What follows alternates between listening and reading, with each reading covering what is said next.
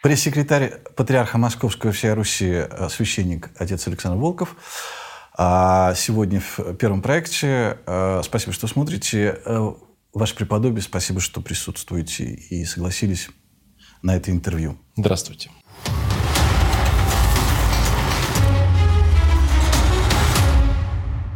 Скажите, пожалуйста, вот сразу о свежих событиях. Э, в воскресенье э, Святейший Патриарх проголосовал, о чем незамедлительно нам сообщила в рассылке пресс-служба Патриарха Московского, которой вы руководите.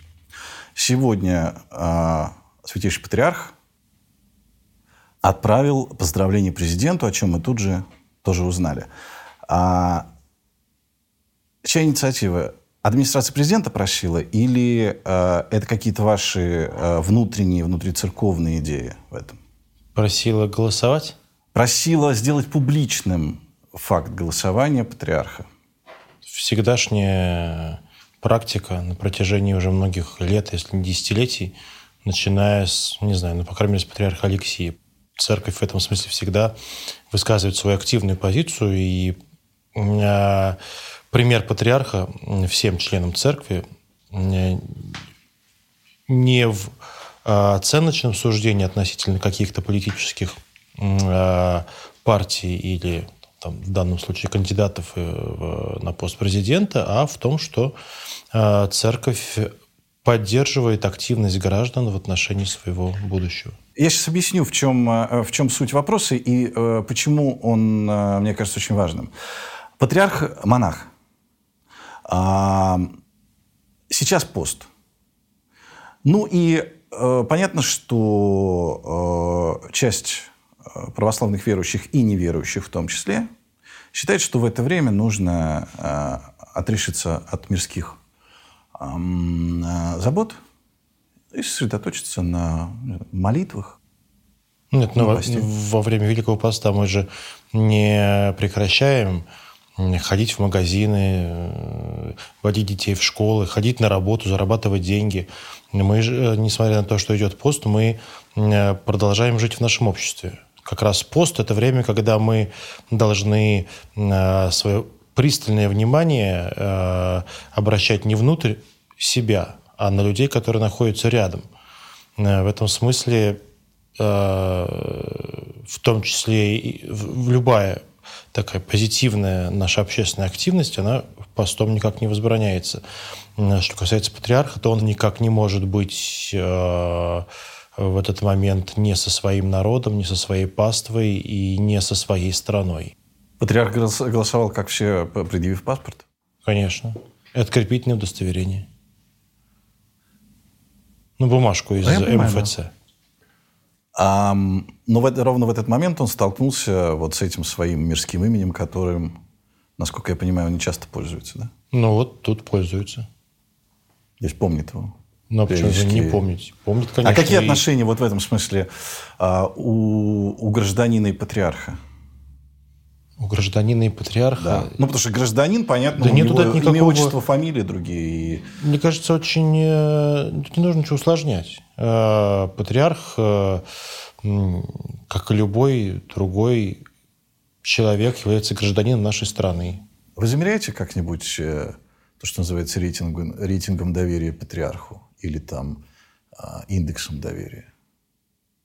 Меряем, меряем ли мы? Да патриарху индекс доверия со стороны чего? Общества? Со стороны общества. А, ну, такие замеры очень условные, в принципе, поэтому мы ими не считаем необходимости пользоваться, если говорить о каких-то именно социологических замерах, как там вот публикуются подобного рода рейтинги в ряде СМИ ежемесячно. По-моему, это мало э репрезентативно по отношению к патриарху. Почему? А, сейчас объясню, почему. Mm-hmm. А, да, есть серьезные наши внутренние инструменты, а, связанные с как бы, рецепцией церковью того, что делает патриарх. И здесь мы имеем огромный, огромную как бы, а, платформу для того, чтобы э, это все чувствовать и видеть. Вы сейчас имеете в виду обратный отклик со стороны приходов? Обратный отклик со стороны всей церкви, епархии, приходов от того, что делает патриарх. И конкретных людей, и общин, и, повторю еще раз, епархии. Это видно. Это не всегда видно, это не всегда очевидно впрямую, но эта обратная связь есть всегда, начиная от простых реплик у меня в храме, людей, которые говорят что-то о патриархе, на вообще о деятельности церкви, на каких-то писем и обращений, от э, того, сколько людей присутствует на патриарших службах и как им это важно – и заканчивая какими-то большими делами церкви, которые тоже являются как бы таким а, откликом на все то, что делает патриарх. Вот это очень важно. Это такие важные барометры, э, которые позволяют часто и э, что-то корректировать, может быть, патриарху в своей деятельности, и в общем, это такая вот внутренняя, э, внутренняя наша жизнь, она является этим откликом. А что касается э, всяких э, социологических инструментов, то, вы знаете, они вот, может быть, и могут заслуживать какого-то доверия, когда мы говорим о политиках. Потому что эти инструменты, они под них заточены. Но при том всем том, что патриарх является там, публичной фигурой, как сказали бы политологи, первого эшелона да, в нашем да, государстве, да. А, то а, и, и, и то поэтому э, социологи пытаются к нему прикрутить те же самые инструменты, которыми они пользуются по отношению к другим. Но они с ним не работают или они вам не интересны? Нет, Я имею в виду эти они инструменты. эти инструменты прикручивают, но, но э, они не так работают, потому что он не политик. Потому что у церкви и у ее представителей совсем другие цели и совсем другая мотивация поступков и совсем вообще все по-другому. Поэтому вообще социологические измерения и патриарха, вообще всей церкви, ее деятельности, ее на, а, на реакции на деятельность церкви стороны общества, это все очень, на мой взгляд, лично говорю с угу. очень а, условные, очень необъективные вещи.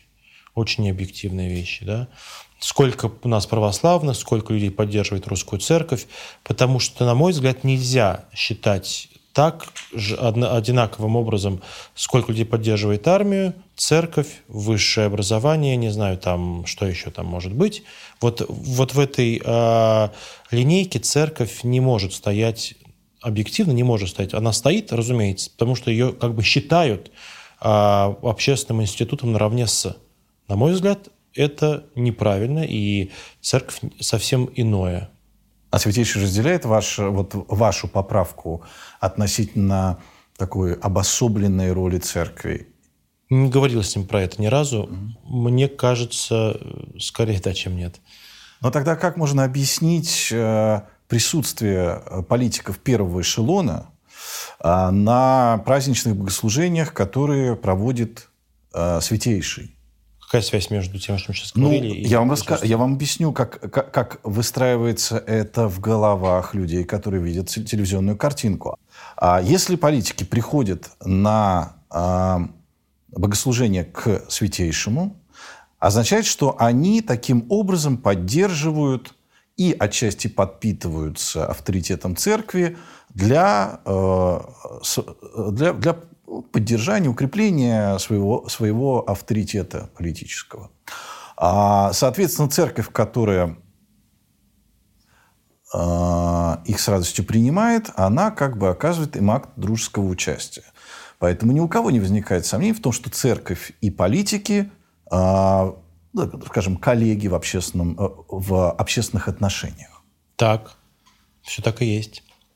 Но... Но при этом вы считаете, что церковь э, отстоит от, от политики. Да, то, что как, как это коррелирует? Так а никто не... не э... Кто их приглашает? Давайте начнем с этого. Ну, это уже частности. Ну, хорошо, приглашают, но они обычно сами приходят. Ну, по- по-разному. Бывает в разных ситуациях. Ну, это охраняемые лица, вы их ждете все Ну, иногда они сами приходят, иногда мы их приглашаем. Если мы говорим о совсем больших там церковных а. праздниках, то это просто уже сложившаяся традиция такого уже практически государственного протокола.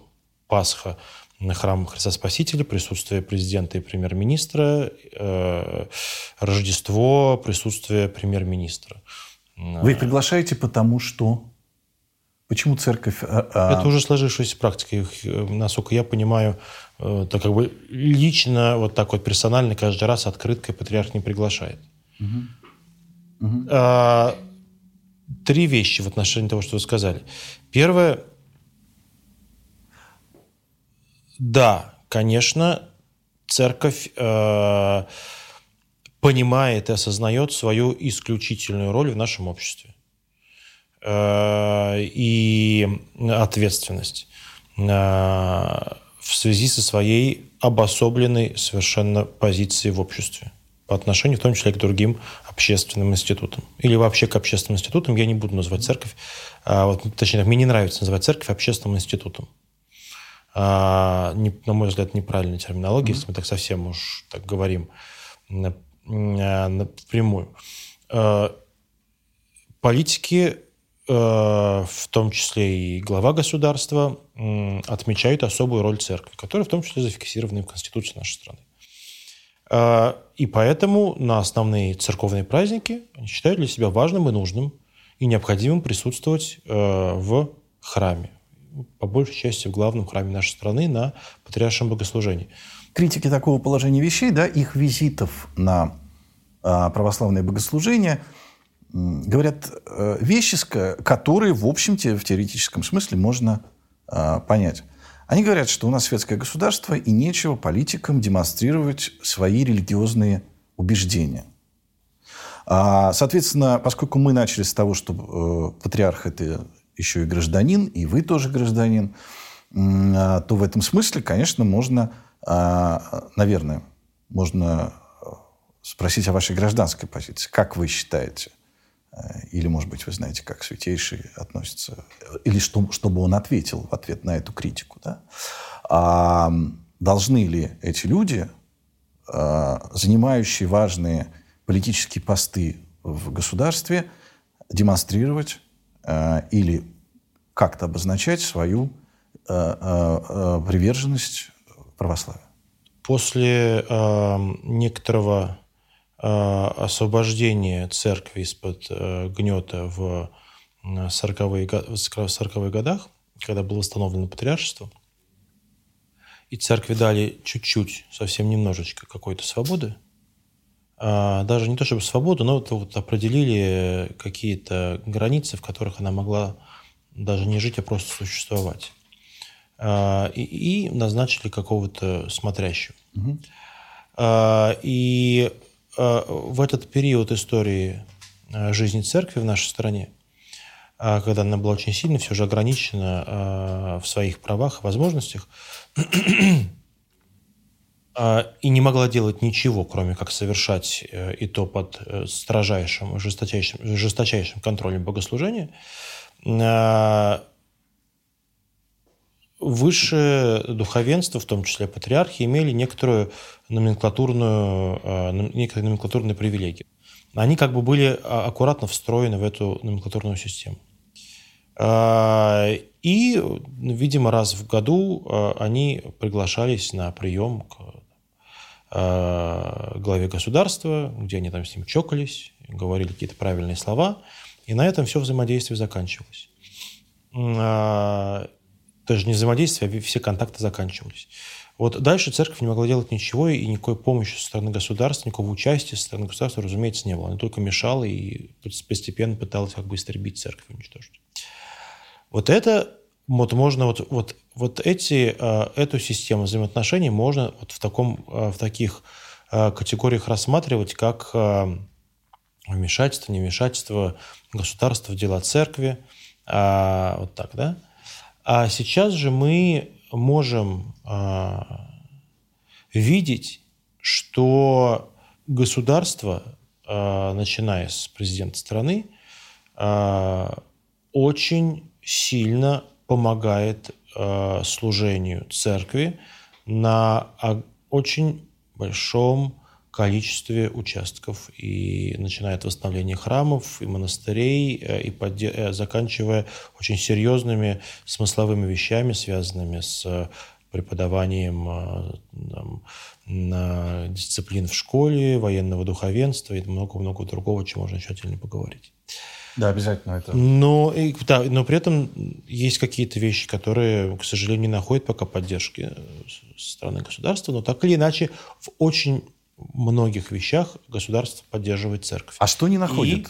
И, Простите. Да. да. Угу. И поэтому сейчас говорить о том, что на, там, светское государство вот, э, не должно вмешиваться, еще что-то такое, довольно странно. Мы, на самом деле, уже должны все привыкнуть к тому и принять за э, некое естественное, нормальное положение вещей ту ситуацию, когда вот церковь живет так, как она живет сейчас в нашей стране и пользуются теми возможностями, которые э, открывает это вот полное взаимодействие, симфония государства и церкви.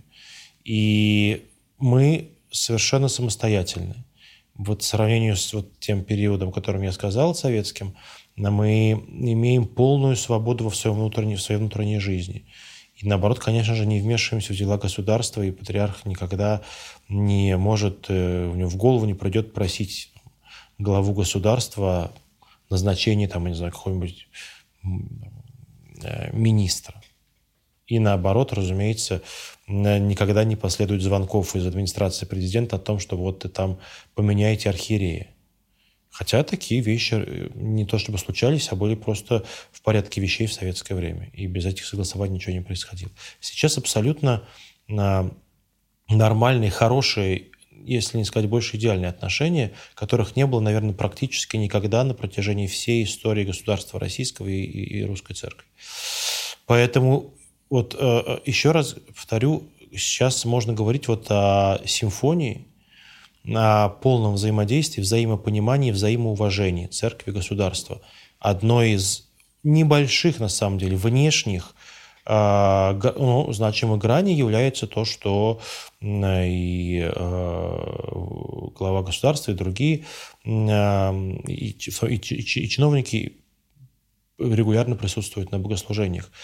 Если мы говорим не только о главе государства, но и вот о чиновниках, то я могу сказать, что их присутствие на службах – это всегда акт их доброй воли, их личного желания. У нас через, через службу на патриаршем, через, ну, в общем, очень часто присутствуют на патриарших службах те или иные министры, губернаторы. То есть не только когда телевидение показывает? Вообще не только, и не столько. Угу. Многие из них просто приходят молятся где-то в алтаре. Помянули о том, что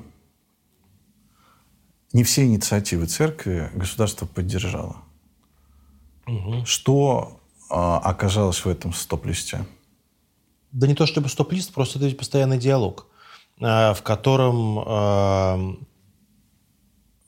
временные вот эти вот промежутки достаточно разнообразны. Какие-то вещи государство поддерживает и э, что-то решается достаточно быстро.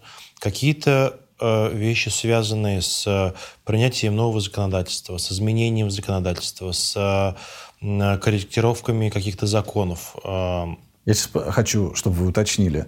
А речь идет о том, что церковь лоббирует эти изменения в законодательстве? Конечно. Лоббирует? Ну, лоббирует это такое немножко клишированное слово, но церковь, разумеется, очень активно присутствует в законода... законодательном процессе. Очень активно, обсуждая, предлагая, настаивая, внося свои предложения. А почему нет? Понятно, что церковь не может оказываться в стороне от законодательного процесса. И вот на... церковь э, находится в постоянном диалоге с законодательной э, властью, с Государственной Думой, Советом Федерации, именно потому, что здесь формируется вот эта вот э, база для э, жизни нашего общества, законодательная база, в которой большим, большой частью которого является и религиозная жизнь. Кстати говоря, здесь в этом смысле церковь почти, очень часто, ну почти всегда выступает не только от себя, но и от лица всех остальных религиозных общин. Mm-hmm. Ну, церковь выступает здесь именно таким э, покровителем всех религиозных общин, э, э, согласовывая какие-то инициативы со всеми, понимая, что для всех людей верующих какие-то вещи являются важными. Просто есть какие-то темы, которые требуют очень длительной работы. А, но есть что-то, что просто вот встречает, например, серьезное, ну, как бы непонимание и, а, например, эта тема, связанная с противоабортной деятельностью. А, чиновники не, не, находят, э, э, не находят это неудачным для общества? Я не знаю, почему. И внутри церкви существуют разные точки зрения. По поводу абортов? Разные точки зрения на э, э, жесткость э, позиции. Угу. Сейчас наша позиция, которая Э, как бы, поддерживается представителями церкви на уровне законодатель... диалога с законодательной властью, состоит в том, что церковь настаивает на выводе абортов из системы обязательного медицинского страхования. При этом не настаивая на том, чтобы аборты были э, полностью запрещены на территории всей страны. Хотя, конечно, мы при этом никогда не перестанем говорить, что аборт – это убийство, что мы ежедневно убиваем Э, тысячи своих граждан, миллионы в год, и э, возрождение нашей страны немыслимо без э, серьезной, э, вдумчивой, но при этом всесторонней работы по противодействию э, абортам. Конечно же, наверное, с учетом э, огромности нашей страны и сложности всех э, социальных как бы, э, э, уровней, сложности их, так сказать, существования, мы не можем взять и закрыть, взять и запретить, к сожалению. Очень бы хотелось, вот лично мне, очень бы хотелось взять и запретить. Но тут сразу возникает очень много «но». Но так или иначе, постепенно, шаг за шагом мы двигаемся к тому, чтобы об этом говорить. Вот сразу по по ходу вопрос. Но ведь нельзя же законодательно заставить а, матерей, которые хотят сделать аборт, а, любить своих детей. Ну, родят, нельзя. ну, родят они. Конечно. Дальше что с ними? Конечно. Цер, у, церкви, у церкви есть в этом смысле, смысле продолжение этой антиабортной доктрины? Конечно. Есть, Конечно. да? Расскажи. Конечно. Ну, с точки зрения чисто практической, церковь делает то, что может своими силами, открывает дома для мам, поддерживает людей, которые оказались в сложной жизненной ситуации. На приходах организуются фонды помощи расскажу про свой приход. У нас вот сейчас вот организуется буквально вот в эти месяцы, там, эти дни, э, фонд, э, материальный фонд, в котором будет все необходимое для того, чтобы поддерживать э, мамочек, которые находятся в сложной жизненной ситуации, хотят сделать аборт просто потому, что мне не, нечем кормить ребенка своего будущего и не на что жить, и я не знаю, там еще какие-то проблемы. Э, мы сейчас в нашей женской консультации в э, соответствующее отделение больницы в Солнцево распространяем листовки, говорим с врачами, с этими всеми акушерками или тем, кто их там принимает, мамочек этих беременных, что, что если у них есть проблемы, то чтобы они не шли сразу под нож, угу. а позвонить бы по телефону и, и бы там проконсультировали, узнали бы, что им надо, мы им готовы помогать, в том числе и финансово. Но в целом в церкви это очень активное и э, движение по поддержке э, беременных и социально незащищенных. Это то, что мы можем делать. Разумеется, мы продолжаем говорить э, и проповедовать э, о главном, о том, что действительно э, человек должен полюбить своего ребенка. И э, в целом вообще э, служение церкви – это служение такой прививки любви к, э, для человека. Церковь должна научить современного человека любить. Вот это наша задача. Пастырей, людей церкви научить человека любить. А, это очень сложно, это очень э, неоднозначно, это очень... Э, этому в семинариях не учат. Этому ты учишься сам где-то в глубине своего сердца. Но э, научаясь этому в глубине своего сердца, ты должен эту любовь отдать другим людям, показать им, что можно, нужно любить, и без этой любви никуда не деться. Поэтому церковь делает то, что может. Но вы понимаете, что вы встаете на очень рискованную а, почву. А молодежь, а, которая ну, скорее склонна к, а, к возможности неограниченного выбора, не принимает а, а, вопрос запрета. То есть они могут принять вопрос помощи, да, но запрета нет. И вы таким образом можете стоять на пути э, состаривания паствы и не поступления новой паствы. А, потому что, ну, в общем, привлекать, насколько я понимаю, на текущий момент особенно нечем, кроме да как ну. уроков, а, так сказать, богословия в, в школах. Да бросьте, пожалуйста. Как-то нечем Расскажите. привлекать. Ну. Как, о чем вы говорите? Что молодежи интересно в церкви? В церкви огромное количество молодежи. И э, люди в, приходят в церковь в самом юном возрасте, и в ней остаются, и им здесь хорошо, и э, им здесь нравится, и они не видят никакого дискомфорта в том, чтобы быть православными и быть современными. Да, церковь сейчас старается менять формы проповеди, старается выходить э, туда, где живет молодежь, в социальные сети, в интернет, э, проповедовать там, присутствовать там, делать так, чтобы Слово Божие сеялось там, где эти все молодые люди тусуются по большей части. Мы все это понимаем, видим, знаем, даже могу сказать, что во многом умеем. Просто э, нас объективно не очень много, у нас не очень много сил. Э, но все же, все же мы понимаем, как и что нужно делать, и стараемся это делать. Поэтому здесь э, это такой, на самом деле, сложный вопрос, но мне кажется, что есть большие задачи, но нет каких-то кардинальных проблем, mm-hmm. так я скажу, в отношении молодежи. Молодежь в церкви есть, и, во-первых, и, во-вторых, церковь понимает, как обращаться к современной молодежи, на каком языке, и, в-третьих, мы отдаем себе отчет в том, что современная молодежь, современное молодое поколение э, – это очень э, тяжелые пассажиры.